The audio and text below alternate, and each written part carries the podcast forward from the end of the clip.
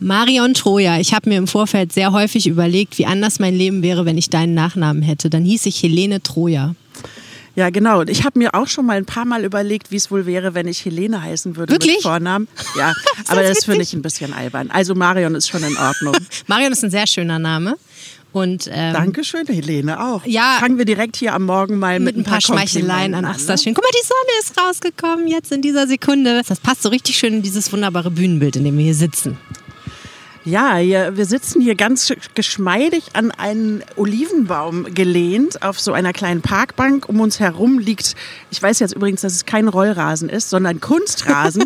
Der sieht aber ganz schön grün Ja. aus. Es gibt Blumen und ähm, ein Sonnenzelt. Ja, und hinter uns das Schauspielhaus. Man möchte sich am liebsten über diesen Kunstrasen ein bisschen rollen und äh, sich äh, an den Füßen kitzeln lassen. Also hier auf dem Gustav Gründgens Platz ist aufgebaut eine riesengroße Bühne und ein wunderbares Bühnenbild, was aussieht wie eine kleine Parkanlage.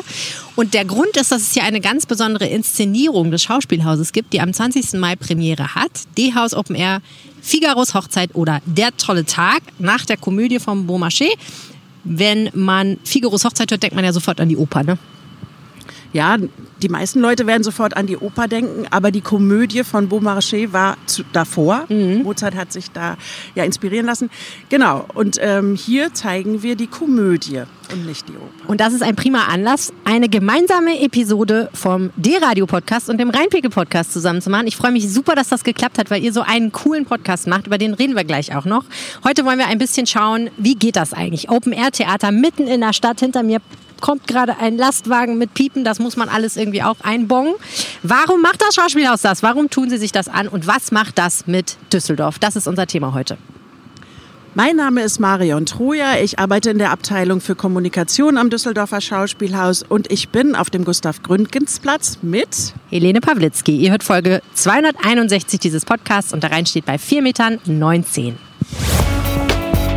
Rheinpegel. Der Düsseldorf-Podcast der Rheinischen Post.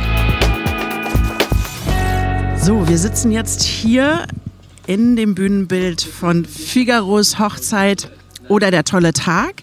Und an meiner Seite sitzt Helene Pawlitzki von der Rheinischen Post. Helene, du machst den äh, Podcast der Rheinischen Post, der Rheinpegel, der einmal in der Woche erscheint. Herzlich willkommen. Ja, vielen Dank für die Einladung. Ich finde das super, dass wir heute mal eine gemeinsame Episode machen und äh, die Leute, die euren Podcast hören, mal unseren Podcast hören und die Leute, die unseren Podcast hören, mal euren Podcast hören, weil das nämlich wärmste Empfehlung eine sehr gute Ergänzung ist. Also der Rheinpegel, das ist der Podcast, wo wir jede Woche darüber sprechen, was Düsseldorf so bewegt. Äh, Wir sind, das sind vor allen Dingen die Kollegen aus der Lokalredaktion und der Rheinischen Post. Wir gehen aber auch mal raus, machen Interviews mit Leuten, die sich mit der Stadt gut auskennen und ja, schauen einfach, was bewegt Düsseldorf gerade. Das kann alles mögliche sein von das Eis ist so teuer geworden über die Umweltspur ist eine Katastrophe bis hin zu wann schaffen wir endlich die Verkehrswende und ähm, was ist eigentlich los am Rheinufer zum Japantag. Also gucken uns eigentlich alles an, was so diese Stadt bewegt. Versuchen auch mal so ein bisschen Metaebene zu machen, also mal zu gucken, äh, wie entwickelt sich eigentlich diese Stadtgesellschaft. Also wie, worüber reden wir eigentlich hier in dieser Stadt und wie leben wir hier zusammen. Und ihr macht einen super Podcast äh, den, des Schauspielhauses, der D-Radio-Podcast, der öfter mal unter der Überschrift Was wird hier gespielt? erscheint, die ich großartig finde. Was ist das für ein Podcast? Da bin ich ja froh, dass du Fan bist. Sehr gut. Ja, wir haben das seit dieser Spielzeit, dass ich mich einmal im Monat mit einem Gast im Tonstudio treffe und gemeinsam gucken wir auf die Veranstaltungen des Düsseldorfer Schauspielhaus für den kommenden Monat. Das sind ja immer so rund 100 Veranstaltungen, die wir da haben. Die stellen wir natürlich nicht alle vor, aber die kommenden Premieren und ähm, so ein paar Höhepunkte. Und das sind ganz unterschiedliche Gäste. Manchmal BühnenbildnerInnen oder mit einem Dramaturgen habe ich gesprochen. Jetzt im Mai unterhalte ich mich mit Pauline Kästner. Sie spielt die Susanne in ähm, der Inszenierung, in der D-Haus-Inszenierung Figaros Hochzeit oder Der tolle Tag. Und ja, die Schauspieler und Schauspielerinnen erklären dann so ein bisschen, wie das funktioniert, das Theater. Wir stellen fest, dass so der Blick hinter die Kulissen und auch die Anekdoten ähm, in den Theaterkantinen und so auf ganz großes Interesse stoßen. Und das finde ich ganz schön. Mir Also- wird dann verraten, was die Schauspielerinnen und Schauspieler nachts nicht schlafen lässt und was sie sich unbedingt noch angucken. Also es gibt auch ein paar persönliche. Empfehlungen. Ja, das finde ich cool, weil ich finde, das ist ehrlich gesagt auch das, was man wissen will, entweder bevor oder nachdem man so eine Inszenierung gesehen hat. Dann will man einfach die ganze Zeit nur noch darüber reden, was machen diese Leute und was denken diese Leute und wie sind die eigentlich drauf. Also Also wer den jeweils anderen Podcast nicht kennt, findet beide Podcasts überall, wo es Podcasts gibt und sollte so jetzt sofort in der Podcast-App den anderen Podcast abonnieren, um nicht zu vergessen, die aktuelle Episode zu hören und dann äh, eine kleine Erweiterung der eigenen Podcast-Gewohnheiten zu starten. Seit diese Bühne hier steht und geprobt wird, stehen auch immer ganz viele Passanten ähm, drumrum und gucken, was denn eigentlich da los ist. Ähm, ja, und Helene, du hast dich auf den Weg gemacht und hast mal geguckt und gehört, was da so gesprochen wird bei den Düsseldorferinnen. Ja, und ich habe knallhart bei euch geklaut und habe sie einfach mal gefragt, was wird hier eigentlich gespielt?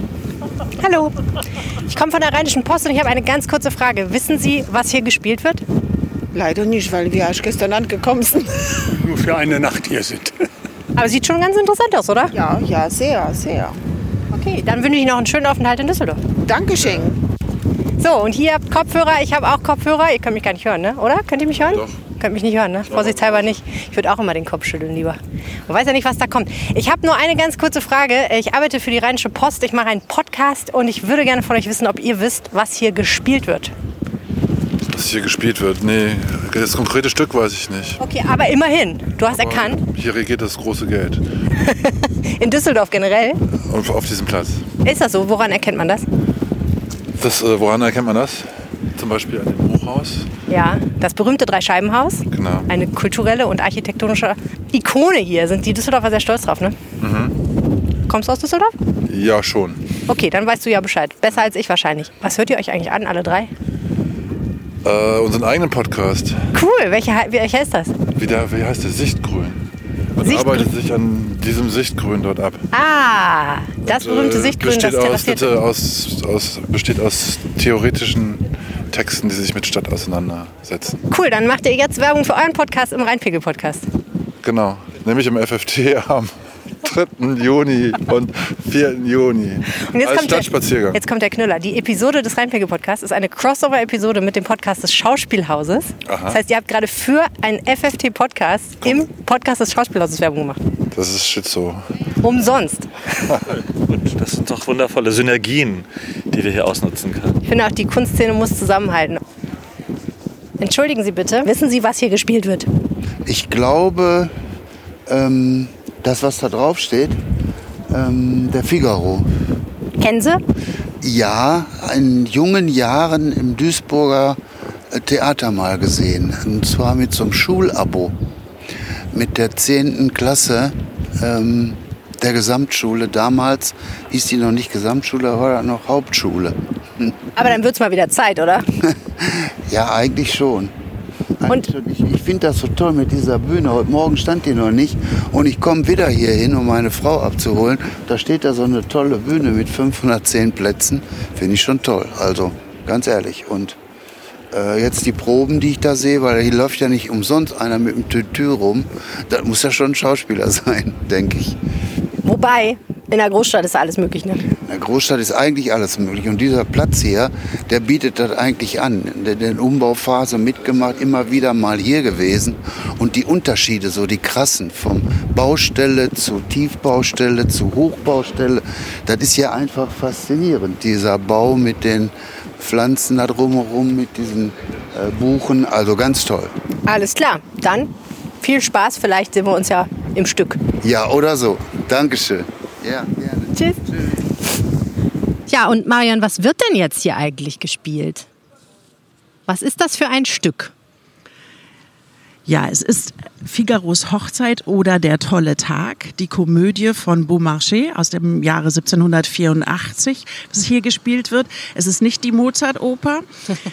Regie führt Andreas Kriegenburg, den kennen viele schon ähm, aus Inszenierungen wie Männer von Barnhelm oder die Drei-Groschen-Oper, die ja schon seit einiger Zeit hier im Düsseldorfer Schauspielhaus gespielt wurde. Ähm, und es geht hauptsächlich um Figaro und Susanne und um ihren Hochzeitstag. Und ähm, es ist verlegt worden, diese Geschichte, in das Jahr 2023. Also wir sind nicht bei Hofe, sondern wir sind hier in dem Hauptquartier einer Tech-Firma. Die steht hier im Hintergrund. Man sieht sie, weiß und geschwungen. Ja, also das Düsseldorfer Schauspielhaus ist ähm, diese Firma und da ist die Klimaanlage kaputt.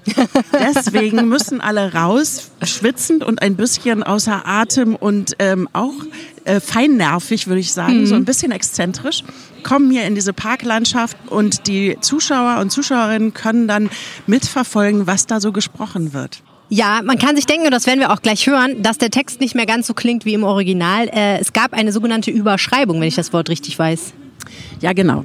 Der Regisseur und auch der Dramaturg, die haben diese ähm, Textfassung von Beaumarchais angeguckt und ähm, ja, geguckt, wie 2023 diese Geschichte mit ihren Feinheiten, mit ihren Vergnüglichkeiten, Verstrickungen, aber auch mit der Fallhöhe, ähm, was Macht und was Ohnmacht angeht, noch funktioniert. Ja, und äh, 2023 ist Susanne die Kommunikationschefin und Figaro ist der Chefprogrammierer.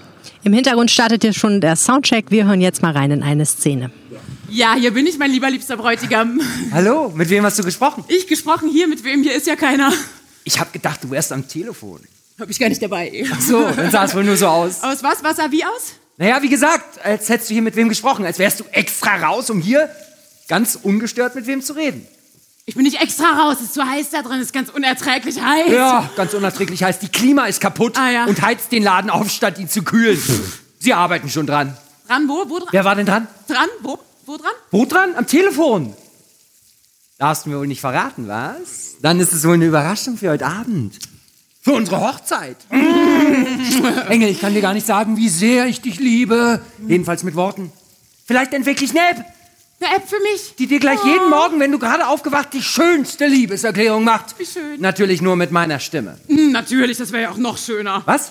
Na, wenn sich deine Frau jeden Morgen irgendeinen Mann aussuchen könnte, wobei nur seine Stimme, Brad Pitt zum Beispiel, der dann gleich als allererstes sagt, wie liebenswert sie ist. Ja, das wär's. Was? Naja, wie du gesagt, es wäre noch schöner, sich eine Stimme auszusuchen und jeden Morgen einen anderen. Klingt ganz verlockend, jedenfalls nicht langweilig. Ja. Oder darf ich's nicht wissen? Was? Also ist's dein Geheimnis? Weil, Was, äh, was ist ein Geheimnis? na, mit wem du sprichst am Telefon am Morgen unserer Hochzeit. Hä? Weil wenn es dein Geheimnis ist, dann frage ich nicht weiter. Nee, nee, ich vertraue dir, wirklich. Mach, was du willst, Susanne. Ich habe auch Geheimnisse. Figaro, Was, der Graf? was ist mit dir? Du bist ja völlig durch den Wind. Was schaust du dich denn ständig um, als wärst du John Wick und jeder Killer der Hohen Kammer wäre dir auf den Fersen? Ja, sehr witzig. Wenn du von sowas träumst, dann hättest du dir nicht einen zwar genialen, aber sonst völlig nicht gewalttätigen Programmierer zum Mann fürs Leben suchen sollen. Nein, ich weiß auch nicht. Kennst du das? Was? Hast du auch manchmal das Gefühl, in einer Seifenoper zu leben? Also nicht nur in einer Seifenoper zu leben, sondern alles, was du tust. Das, was du da anhast, alles. Alles spielst du eigentlich nur. Du spielst nur, weil, weil überall versteckte Nein. Kameras sind, die die ganze Zeit Nicht alles aufzeichnen. Augustus. Ja, oder ein Publikum. Krebs haben Was? Sie. Irgendwo ist ein unsichtbares Publikum, was Ja, die ganze okay. Zeit über dich lacht. Die lachen über dich und du darfst nicht lachen, weil du ja nicht, also weil, weil du ja nicht aus deiner Rolle fallen darfst. Äh, klingt ein bisschen verrückt und auch ein bisschen überspannt, mein Lieber. Ja, ich weiß, aber manchmal geht's mir so. An manchen Tagen geht's mir so. Und heute ist wieder einer dieser tollen Tage. Ja, und für unsere Podcast-Sonderausgabe haben wir uns äh, zwei tolle Gäste eingeladen. Ähm, wir sind vom Platz jetzt ins Foyer gegangen, weil es hier ein bisschen wärmer und ein bisschen weniger windig ist. Das wird natürlich ähm, zu den Vorstellungen viel besser werden, aber im Augenblick äh, haben wir jetzt hier unseren Platz aufgeschlagen und ich begrüße am Tisch Andreas Kriegenburg, den Regisseur von D-House Open Air dieses Jahr und Wilfried Schulz, Generalintendant des Düsseldorfer Schauspielhauses. Hallo. Hallo. Hallo, hallo. Ich stelle mal stellvertretend für alle Düsseldorfer die Frage, die sich, glaube ich, viele stellen. Was passiert da draußen auf dem Platz gerade, Herr Kriegenburg? Äh, jetzt gerade wird halt aufgebaut für die letzte Woche, für unseren Endspurt, äh, um zur Premiere zu gehen am Samstag. Und äh, wir werden heute den ganzen Tag nochmal proben und wie die, die nächsten Tage überhaupt auch wieder. Und jetzt wird gerade vorbereitet, wird aufgebaut. Das ist ja doch ein relativ großer Aufwand, der betrieben werden muss. Und jetzt mal eher so metaphysisch gefragt, was passiert da auf dem Platz? Ähm, metaphysisch gefragt, ähm, im, Sinne von was wir vorbereiten. Also wir hoffen natürlich, dass wir äh, gerade dabei sind, den Zuschauern ein, ein elegantes, vergnügliches Theaterfest zu bereiten. Äh, In dieser an Festen auf öffentlichen Plätzen nicht armen Stadt? ja, äh, weiß ich nicht, ich hoffe, dass wir uns dann doch ein bisschen unterscheiden von den Straßenfesten äh, durch, durch Theater, also durch unsere Bearbeitung des, des Figaro, die wir am Samstag da vorstellen wollen. Inwiefern unterscheiden? Also zum einen ist es ja immer was Besonderes, wenn Theater sich raustraut aus den, aus den Festungen, wenn wir in die öffentlichen Räume gehen, weil wir natürlich in ganz anderer Weise so der Umwelt, dem Tageslicht, äh, dem Wind und der so der ganzen uns ja doch bedrängenden Natürlichkeit äh, ausgesetzt sind, weil wir eigentlich gewohnt sind, uns in unsere Burgen zu verstecken und da so besondere Orte, besondere Orte der Imagination zu kreieren. Ja. In dem Moment, wo wir rausgehen auf die Straße, auf die Plätze, da begeben wir uns ja dann doch ein bisschen in Gefahr. Die total kontrollierte Umgebung so einer Bühne im Innenraum völlig, hat man nicht, ne? Völlig zu verlieren. Also so, wir sind dann den Elementen ausgesetzt. Wir haben Wind, wir haben Passanten, die äh, vielleicht mitspielen wollen. Das wissen wir ja nicht. äh, wir haben lauter Dinge, die wir eben, wo wir die Kontrolle abgeben müssen. Und trotzdem versuchen wir ja das bis zu einem bestimmten Punkt irgendwie doch in unseren Händen zu behalten, was wir den, was wir den Leuten anbieten. Aber es ist natürlich schon auch das Spiel mit dem Risiko, dass man nie weiß, was passiert. Also ob Sonne sein wird, ob Regen sein wird, äh, welche Störungen passieren werden, wie das Publikum natürlich auch reagiert. Das sich ja seinerseits der Gefahr aussetzt. Das finde ich ja immer heroisch, wenn äh, Leute sagen, so, egal ob es wahnsinnig heiß ist und sie äh, Theater schauen und schwitzen oder ob sie eben äh, auch das Risiko eingehen, ja, im Zweifelsfalle muss ich im Regencape da sitzen und Theater anschauen. Plus, ehrlich gesagt, inhaltlich ist es auch immer ein bisschen gefährlich, ins Theater zu gehen. Man weiß ja nicht, was das mit einem macht. Ja, aber das ist ja, das ist ja das große Geschenk des Theaters, dass man nicht weiß, was man bekommt. Also, dass dieses äh, Kosten-Nutzen-Spiel eigentlich ausgehebelt wird, sondern dass man sagt, ich investiere in etwas, ich bezahle etwas, wo, wo ich eigentlich vor allem die Überraschung erwarten will. Andreas, ähm, das Düsseldorfer Publikum kennt Arbeiten von dir. Männer von Barnhelm ist im Augenblick noch im Spielplan. Die Drei-Groschen-Oper hast du inszeniert. Ähm, du inszenierst auch Opern. Und ich denke, dass viele Leute hinter äh, dem Titel Figaros Hochzeit oder Der tolle Tag erstmal an die Mozart-Oper denken. Du inszenierst hier die Komödie. Ähm, was ist ähm, daran besonders oder wie kommt es, ähm, dass wir dieses Schauspiel jetzt hier auf die Bühne bringen? Das ist eigentlich eine Frage, die ich auch gleich nochmal an den Intendanten weitergebe. Aber Andreas, sag du, was ist da der Reiz, die Komödie und nicht die Oper zu inszenieren? Na, erstmal ganz simpel. Wir sind ein Schauspielhaus. Insofern äh, widmen wir uns dem Schauspiel. Es ist ja auch so, dass äh, Mozart sich quasi an den großen Erfolg der Komödie von Beaumarchais angehängt hat. Also so die äh, Komödie, die seinerzeit auf der einen Seite sehr provokant war, äh, also auch immer so an der, an der Grenze der Zensur entlang geschlittert ist. Und äh, Mozart hat das gesehen und hat gesagt, ich will, ich will den Stoff äh, äh, vertonen, ich will daraus eine Oper machen. Natürlich auch, weil er sich an den Erfolg dieser äh, großartigen Komödie anhängen wollte. Und das ist natürlich auch eine Komödie, die äh, sowohl was das Genre, eigentlich das Barocktheater-Genre betrifft, als auch was die äh, so vergnügliche Verstrickung von, von Figuren und Eifersüchteleien und Machtspielen betrifft, eine der Klassiker ist äh, der, der, äh, der französischen Komödienkultur. Und das war ja auch unser Interesse, dass wir sagen, wir versuchen, äh, obwohl es diesen, diese, dieser große Platz ist, den wir bespielen müssen mit dieser großen, beeindruckenden, modernen Architektur, versuchen wir eigentlich da dem Zuschauer eine Komödie zu bieten, die sehr fein ist, in den Nuancen äh, vergnüglich ist, die äh, eben tatsächlich so die Kultur der, des Sommertheaters, des Gartentheaters, des Parktheaters auch eigentlich aufnimmt. Und ähm, bewahrt es was von der Schärfe auch, wenn du sagst, äh, damals ist es an der Zensur vorbeigeschlittert, jetzt sind wir ähm, einige ähm, Zeit später und die Geschichte zwischen Figaro und Susanne und dem Grafen. Wo siehst du da als Regisseur ähm, die Komödie heute, 2023?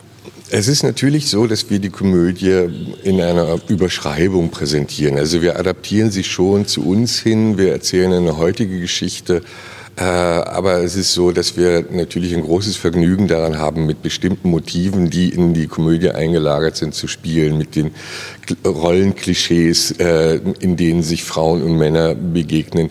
Bei uns ist sicherlich der Unterschied, dass die Frauen viel, viel, viel stärker, viel selbstbewusster, viel frecher, viel provozierender sind, dass die äh, im Stück viel mehr auftrumpfenden Männer bei uns viel unsicherer gezeigt werden, zum Teil auch viel inkompetenter und in ihrer Inkompetenz dennoch anmaßend. Also so, wir spielen auf hoffentlich sehr vergnügliche Weise mit all diesen Klischees der, der Geschlechterrollen. Und natürlich versuchen wir auch bis zu einem bestimmten Punkt, das seinerzeit beschriebene feudale Machtsystem zwischen Grafen und seinen Untergebenen zu übertragen auf Entsprechungen im modernen Business-Alltag. Also wir spielen ja quasi die Welt einer Softwarefirma, wo der Chef ein, ein, so ein erotisches Interesse an seiner äh, Kommunikationschefin hat und seine Frau ist vernachlässigt und versucht sich über die Intrige, über den, über den Scherz, den sie mit ihm machen, an ihm zu rächen und ihm wieder quasi die, den Kopf gerade zu rücken. Und da gucken wir, wo gibt es Entsprechungen in modernen Firmenhierarchien, die eigentlich auf feudale Strukturen zurückgehen, auch wenn sie viel unauffälliger, viel unsichtbarer geworden sind. Und ähm, ihr habt eine Überschreibung gemacht. Kannst du mal so ein bisschen ähm, beschreiben oder erklären, wie dieser Prozess war? Ähm, ist da viel rausgefallen vom Original oder hat sich äh, gezeigt, dass man noch ganz schön viel verwenden kann? Das ist relativ. Also ich habe es nie ausgezählt, aber wir haben, denke ich mal, äh, gut die Hälfte des, äh, des Textes erhalten. Äh, wir haben natürlich alle Zeitbezüge rausgenommen. Also bei uns ist eben keine Kammerdienerin mehr und kein Kammerdiener, äh, sondern es sind halt moderne Figuren. Wir haben äh, Texte dazu geschrieben, weil wir auch entschieden haben, dass nur eine Figur im Stück das Publikum sehen darf. Alle anderen haben eigentlich das Gefühl, ihren normalen Alltag zu leben. Und es ist beides, also ich hoffe auf der einen Seite, dass die Eleganz und der Charme der, des Originals erhalten bleibt, aber wir haben schon eine sehr umfangreiche Überschreibung erstellt. Podcast aufzeichnen auf dem Gustav Gründgens Platz, haben wir festgestellt, ist schon gar nicht so einfach. Aber ein ganzes Theaterstück dort zu inszenieren, stelle ich mir wahnsinnig herausfordernd vor, vor allen Dingen technisch. Genau, und dazu haben wir den Projektleiter Ronald Mengler befragt, was es alles bedarf und was es bedeutet, ähm, diese Bühne aufzubauen. Heute äh, baut die Gerüstbaufirma das Grundgerüst der Tribüne auf, 38 Meter breit und 12 Meter tief, hat danach eine Höhe von 4,50 Meter für die oberste Besucherebene und dann geht es nochmal bis auf 9,50 Meter hoch als gesamte Höhe, ähm, wo dann äh, Lautsprecher und Scheinwerfer eingehängt werden können. Wenn der Gerüstbau der Tribüne fertig ist, dann wird sie noch mit ähm, 74 Bänken bestückt und dann finden insgesamt 512 Zuschauer darauf Platz. Wir bauen zwei Container in die Tribüne ein, die wir dann als Lager- und Technikzentrale nutzen können und es gibt nochmal eine Technikzentrale Zentrale oben am, auf der oberen Ebene der Tribüne, den sogenannten FOH, wo dann während der Vorstellungen Licht- und Tontechnik sitzen. Ein enormer Aufwand. Wilfried Schulz, was kann Open-Air-Theater vor dem Schauspielhaus, was Theater in einem Saal auf einer Bühne nicht kann?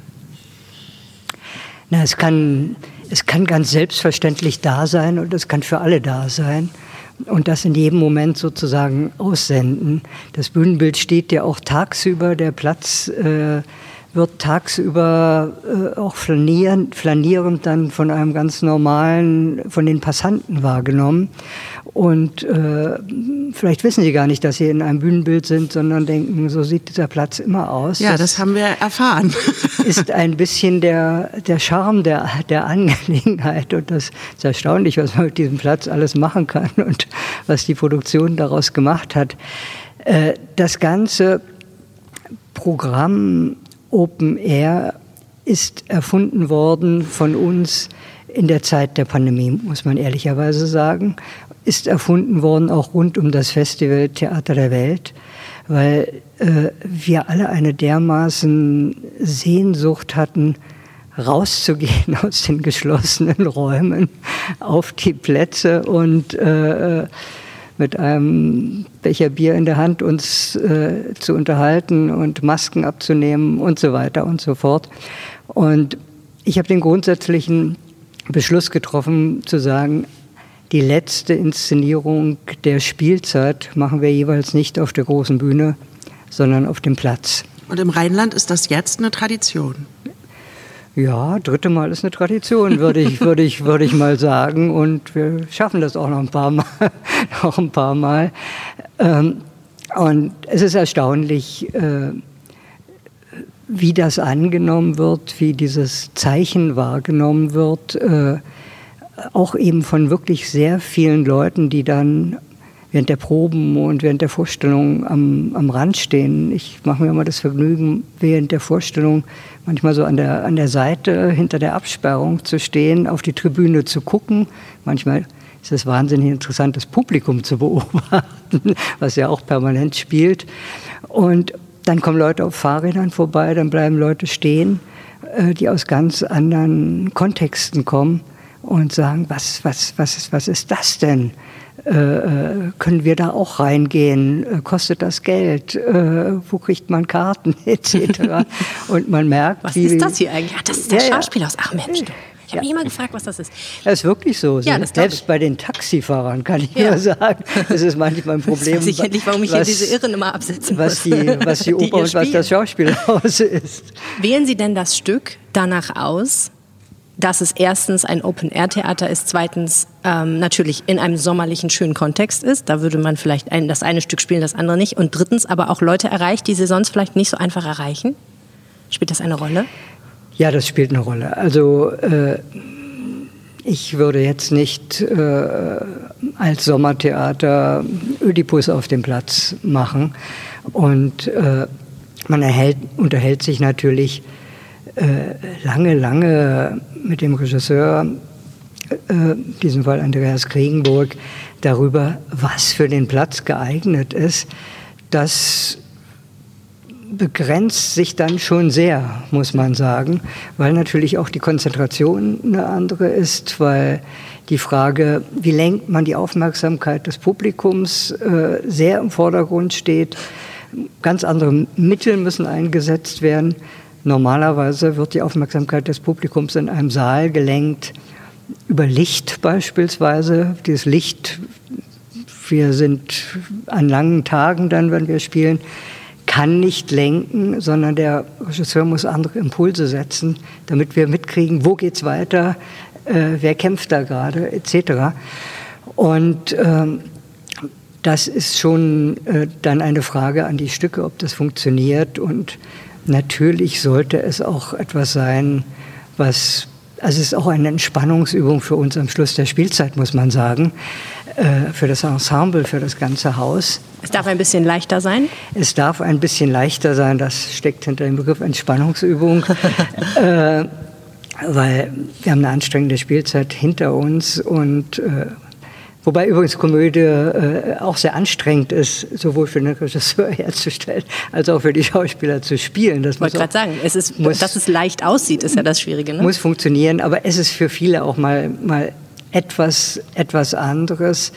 Und äh, wir, äh, es sollte natürlich intelligent sein und es gilt im Spielplan das Gleiche für alle anderen Inszenierungen auch, nämlich immer die Frage, warum erzählen wir das jetzt, hier, heute?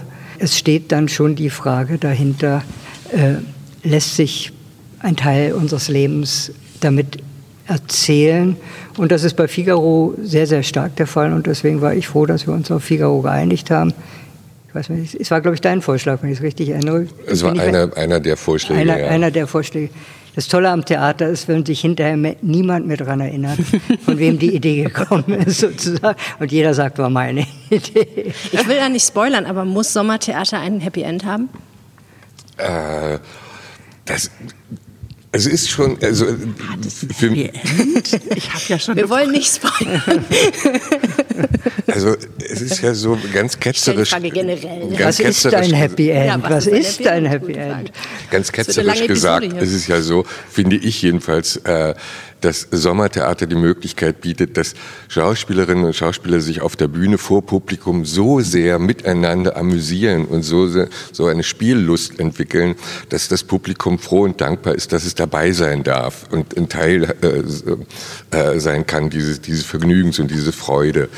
Und dass man darüber das Vergnügen, die Leichtigkeit, die Heiterkeit eben wirklich auch, auch teilt. Und, äh, und wenn man da kein Happy End macht, muss selbst das aber so verspielt, so lustvoll sein, dass man nicht ganz am Ende sich so aufspielt als der Spielverderber, der es aber besser weiß und sagt äh, am Ende nochmal, aber nur damit ihr euch daran erinnert, die Welt ist nicht nur Lachen. Mhm. Es ist schon so, dass wir versuchen, es ist nicht wirklich ein Happy End, aber wir versuchen bis in den Applaus hinein miteinander selber so verspielt zu sein, dass die Einladung an die Zuschauer sich an uns zu freuen und mit uns zu freuen und an sich selber und an der Situation zu freuen, bis ganz zum Schluss erhalten bleibt. Also man kommt ein bisschen aufgekratzt aus der Inszenierung. Das hoffe ich sehr, das hoffe ich sehr. Also ich bin ja auch dafür, dass man, äh, ich weiß, dass es immer ein bisschen schwierig ist, aber ich bin ja sehr für nicht nur Pausensekt, sondern auch Zuschauer- oder Tribünensekt.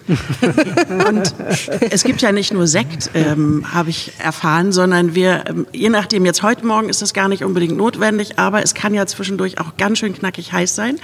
Und ähm, die Stadtwerke, unser Partner in dieser Inszenierung oder in dieser Produktion, die ähm, sponsern nämlich äh, Wasser, freies Wasser für alle. Wilfried, was hat es mit dieser Partnerschaft eigentlich auf sich? Also wir sind sehr froh über diese Partnerschaft.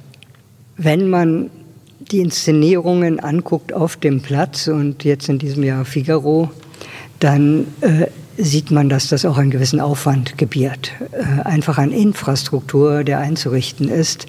Äh, und äh, wir gehen mit unserem ganz normalen Etat, wie für eine Produktion der großen Bühne, an diese Produktion ran. Damit sind, ist der künstlerische Bereich abgedeckt, da sind, sind die Basics abgedeckt. Aber eine Tribüne, der Aufbau der Tribüne, das Bewachen des Platzes, alles, was dazukommt, was ein, ein großes, großes Volumen hat, äh, das, ist, das können wir nicht leisten alleine. Und deswegen bin ich sehr froh, dass wir, ich hoffe auch dauerhaft, die Stadtwerke als Partner äh, gewonnen haben für diese Inszenierung. Äh, für die ist es auch was ganz Besonderes, ein, ein, ein besonderer Bereich. Äh, aber ich denke, wir haben eine Schnittmenge, nämlich ein gemeinsames Publikum sozusagen. Und da, damit, damit gehen wir mal um. Und die Stadtwerke helfen uns äh, finanziell und die Stadtwerke, sie reden jetzt nicht unbedingt mit bei der Auswahl des Stückes, das ist natürlich auch äh, unsere Domäne sozusagen, aber sie identifizieren sich schon sehr, sehr stark damit, was da entsteht und äh, sind bei uns und beobachten das. Das ist eine gute Partnerschaft, würde ich mal sagen. Heute Morgen erst habe ich ein Stadtwerke-Auto gesehen, wo für diese wunderbare Inszenierung Werbung drauf gemacht wurde. ähm, und das beantwortet auch meine Frage, die ich vorhin schon stellen wollte, nämlich, ähm, Sie haben ja vorhin gesagt, es ist eine Entscheidung, die ich getroffen habe, dass wir das machen und dass wir das immer am Ende der Spielzeit machen. Und ich wollte eigentlich auch fragen, was bedeutet das eigentlich wirtschaftlich? Denn natürlich ist das nicht kostenneutral wahrscheinlich, wenn man das. Ganze, was man drin hat, nach draußen schaffen muss. Wo wir gerade beim Thema Partner sind, Gleich geht's hier weiter. Jetzt machen wir im Rheinpegel ein kleines bisschen Werbung.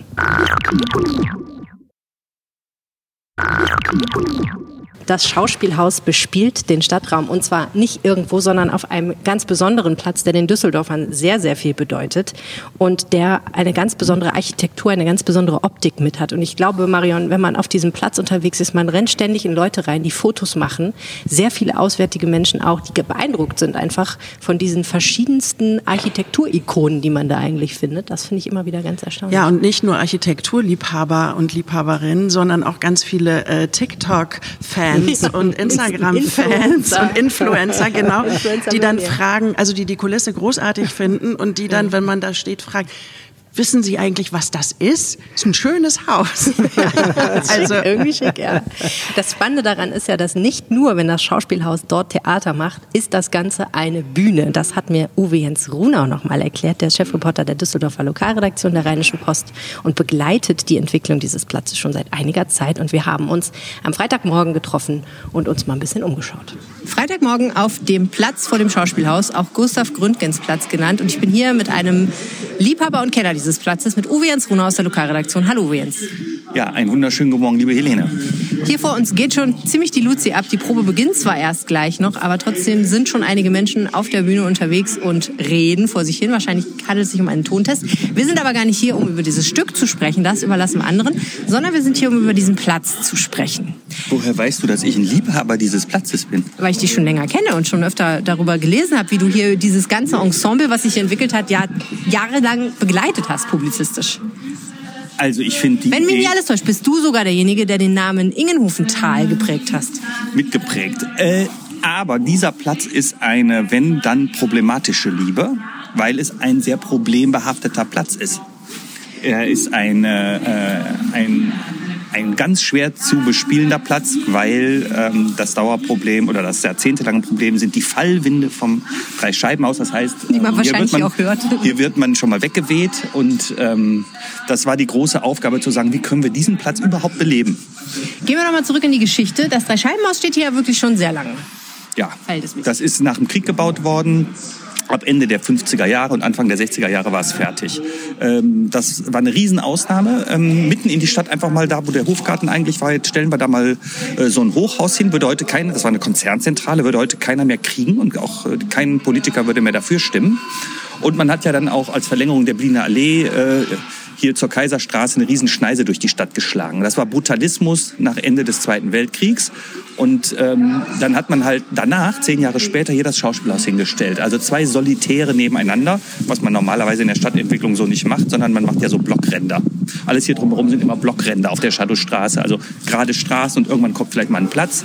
Aber einfach so freistehende Häuser irgendwo rein äh, ist ja eine Ausnahme. Und die haben ja auch architektonisch, stilistisch jetzt nicht so viel miteinander zu tun eigentlich, ne? Das ist aber eigentlich hier das äh, Tolle jetzt auch, muss man sagen, der neuen ähm, äh, Stadtentwicklung, die hier stattgefunden hat mit diesem Ingenhofental, dass auf diese Reaktion der Solitäre aus unterschiedlichen Zeiten wieder mit einem Solitär als Abschluss reagiert wurde. Deswegen hat der Christoph Ingenhofen am Ende auch äh, gewonnen, letztlich. Architekt, ja. Hm. Als letzter, genau, der Architekt, sorry.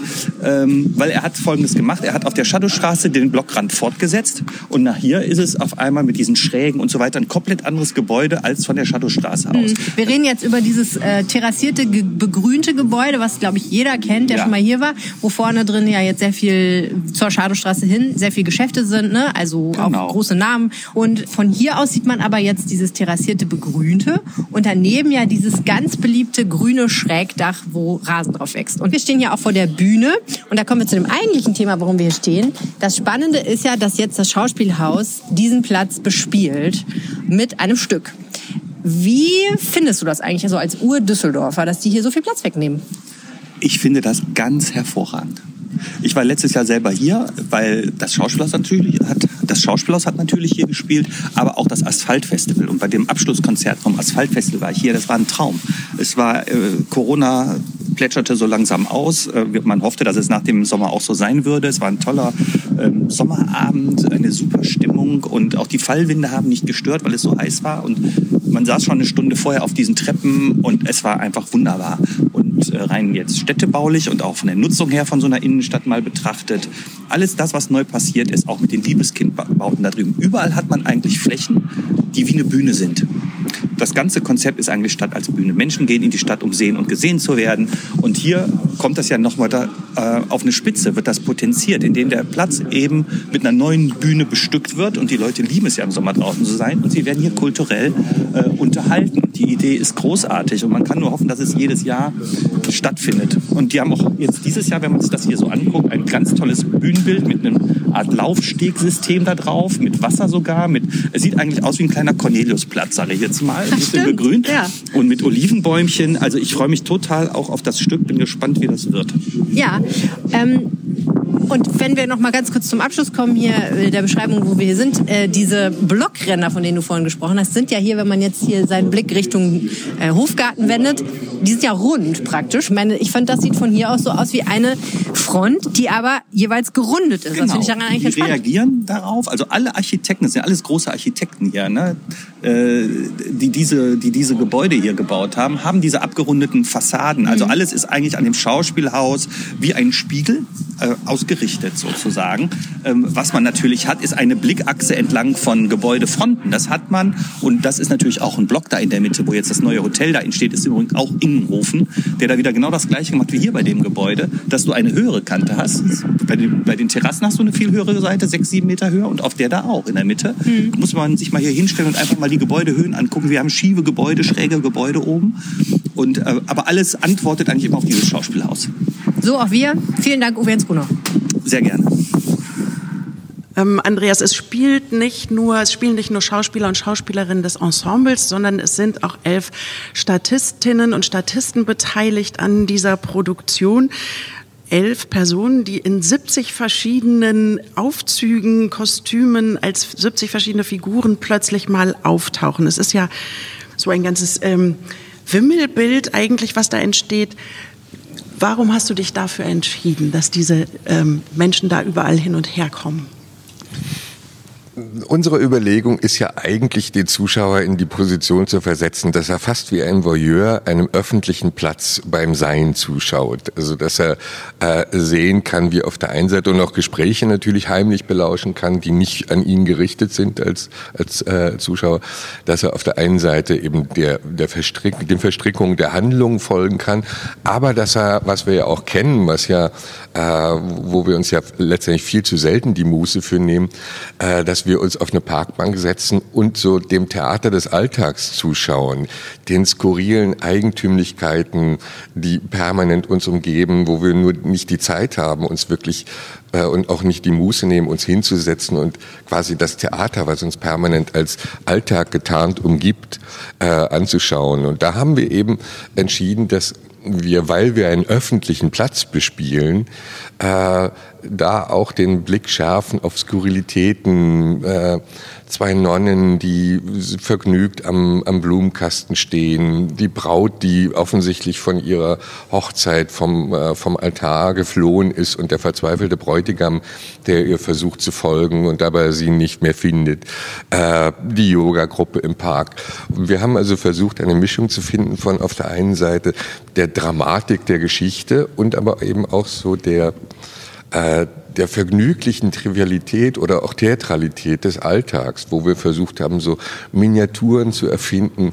Zum Teil ist es so, äh, was ich unglaublich schön finde, dass aber auch noch Passanten durchgehen und man auch wirklich nicht mehr unterscheiden kann, ist das jetzt inszeniert? Ist Das ist Fot- auch unter den Kollegen ja immer ein Spaß, ne? dass wir uns überlegen, gehört das dazu oder gehört das nicht? Ja, weil ja zum Teil auch die Schauspieler nicht wissen, was da sie äh, umgibt und äh, zum Teil in den Proben jetzt die Schauspieler auch überrascht sind und nicht wissen, ah, ist das jetzt Teil der Inszenierung? Äh, muss ich mir das merken oder ist das tatsächlich ein Zufall? Und das ist so äh, ein, ein Spaß, den wir auch versuchen anzubieten, dass man eben wirklich auch entdeckt, äh, welche, welch, welches vergnügliche Theater so in Details äh, liegen, die eigentlich unsichtbar scheinen oder oft unsichtbar sind. Und das passt so gut nach Düsseldorf, weil Uwe Jens hat ja vorhin äh, gesagt, ähm, es ist wie ein Corneliusplatz en Miniatur und ich habe auch gedacht, wenn du da am Rand am Café sitzt und dir einfach anguckst oder auf der Kö einfach anguckst, wer da vorbeikommt. Und so viele Leute sind ja auch da,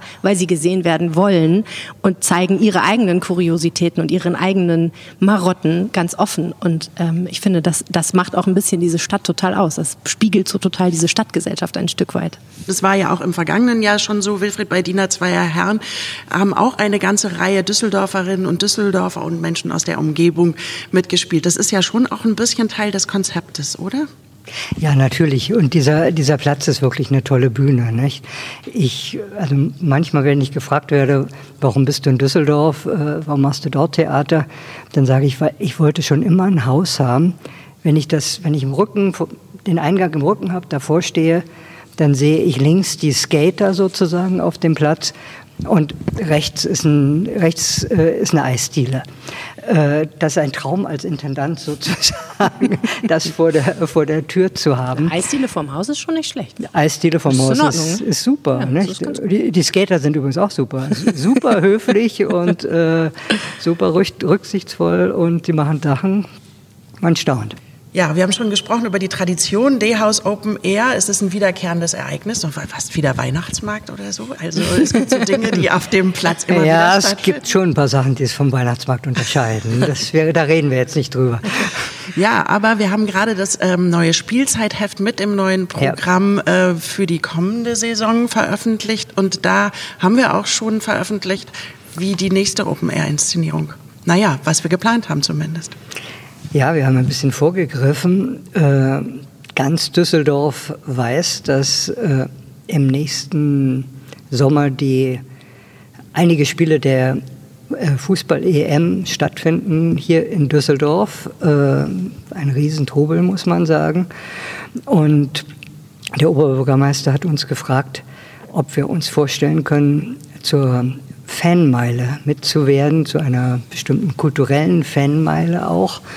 Ich habe gesagt, ja, gerne, interessant, keine Ahnung, was dann passiert. Äh, aber ich mache darauf aufmerksam, dass wir zu dem Zeit immer eine Open-Air-Produktion haben und die, darauf möchte ich auch nicht verzichten, Fanmeile hin, Fanmeile her. So dass wir im nächsten Jahr, dann haben wir uns geeinigt und sehr gut geeinigt und es ist eine super Zusammenarbeit mit der Stadt und auch mit Fortuna und mit allem, was dazu gehört sozusagen, ähm, haben wir uns darauf geeinigt, dass wir eine Inszenierung zum Thema Fußball machen mit dem schönen Titel Glaube, Liebe, Fußball. Kann man sich, glaube ich, als eine große Revue vorstellen, wo vor allen Dingen die Fans äh, im Mittelpunkt äh, der Revue stehen mit allen Freuden und Leiden, die dazugehören. Und äh, darum herum werden wir äh, ein großes Programm auch mit vielen Kooperationspartnern aus der Stadt äh, machen. Da wird täglich etwas stattfinden. Aber es wird natürlich auch im starken Maße Public Viewing stattfinden. Äh, ich bin gespannt, äh, wie wir das überleben. Da wird man dann auch gucken, ist es ein Theaterzuschauer oder ist es ein Fußballfan? Das ist dann auch so ein Übergang. Ja, Andreas Kriegenburg, wie sehen jetzt die letzten Tage vor der Premiere aus? Fleiß, Fleiß, Fleiß. Wir versuchen äh, jetzt die, das ist, die, diese Inszenierungen sind ja auch immer wie Maschinen und man muss sie ölen, man muss gucken, wo, wo hakt es, wo ist ein Rädchen irgendwie noch nicht äh, genau genug auf der Achse. Und das werden wir jetzt die letzten äh, Tage betreiben. Wir freuen uns sehr auf die Voraufführung am Donnerstag, dass wir das erste Mal die Reaktion des Publikums auch erleben und ansonsten üben, üben, üben. Und Wilfried, du sorgst dafür, dass es ein paar Grad wärmer ist als heute. Na, selbstverständlich. Aber wir haben auch einen Riesenberg an Decken, muss man sagen. Aber wenn man in die Wetter-App guckt, dann kann man sich darauf verlassen, dass sich das ganz gut entwickelt. Ähm, aber äh, wir leben damit, wie es kommt. Und das, die Zuschauer auch, das ist die Erfahrung aus den vorigen Jahren, die, die Zuschauer auch. Der Düsseldorfer ist freundlich im Geben und hart im Nehmen. Ich freue mich auf jeden Fall. Ich habe so Lust, mir das anzugucken. Ich überlege die ganze Zeit schon, ob ich einen Babysitter brauche oder ob ich das Kind einfach mitnehme. Die ist ja hart drauf. Ne? ja, aber es geht natürlich in den Abend und ist auch noch ein bisschen klein, oder? Weiß ich nicht, die ist äh, eine totale Eule. Die macht bis Mitternacht, die hat gar kein Problem. Ich schlafe schon und die ist noch wach. Andreas Kriegenburg, Wilfried Schulz, vielen herzlichen Dank fürs Gespräch. Ja, vielen Dank und äh, toi toi toi natürlich. Toi, toi, toi. So, und wir haben uns jetzt nochmal vor die Tür begeben. Hier wird schon fast geprobt und wir, würde ich sagen, müssen uns jetzt hier mal aus dem Bühnenbild verziehen, damit wir hier Platz machen für die wahre Action. Ja, wir sind im Weg, eindeutig. Eindeutig. Am 20. Mai ist Premiere dieses wunderbaren Stücks. Die Karten sind, glaube ich, alle weg. Für die Premiere schon, aber wir spielen ja so ungefähr 20 Vorstellungen noch bis zum 2. Juli und da gibt's noch eine Menge Karten. Und ja, wir laden alle ein, doch zu uns hier auf den Platz zu kommen. Also ran an die Karten. Vorher hört ihr euch am besten noch die Episode von D-Radio an, wo es um dieses Stück geht. Dann seid ihr bestens informiert und könnt hier voll mit einsteigen. Und wenn ihr ansonsten wissen wollt, was in Düsseldorf los ist, hört ihr den Rheinpegel-Podcast. Den könnt ihr eigentlich auch gleich mal folgen.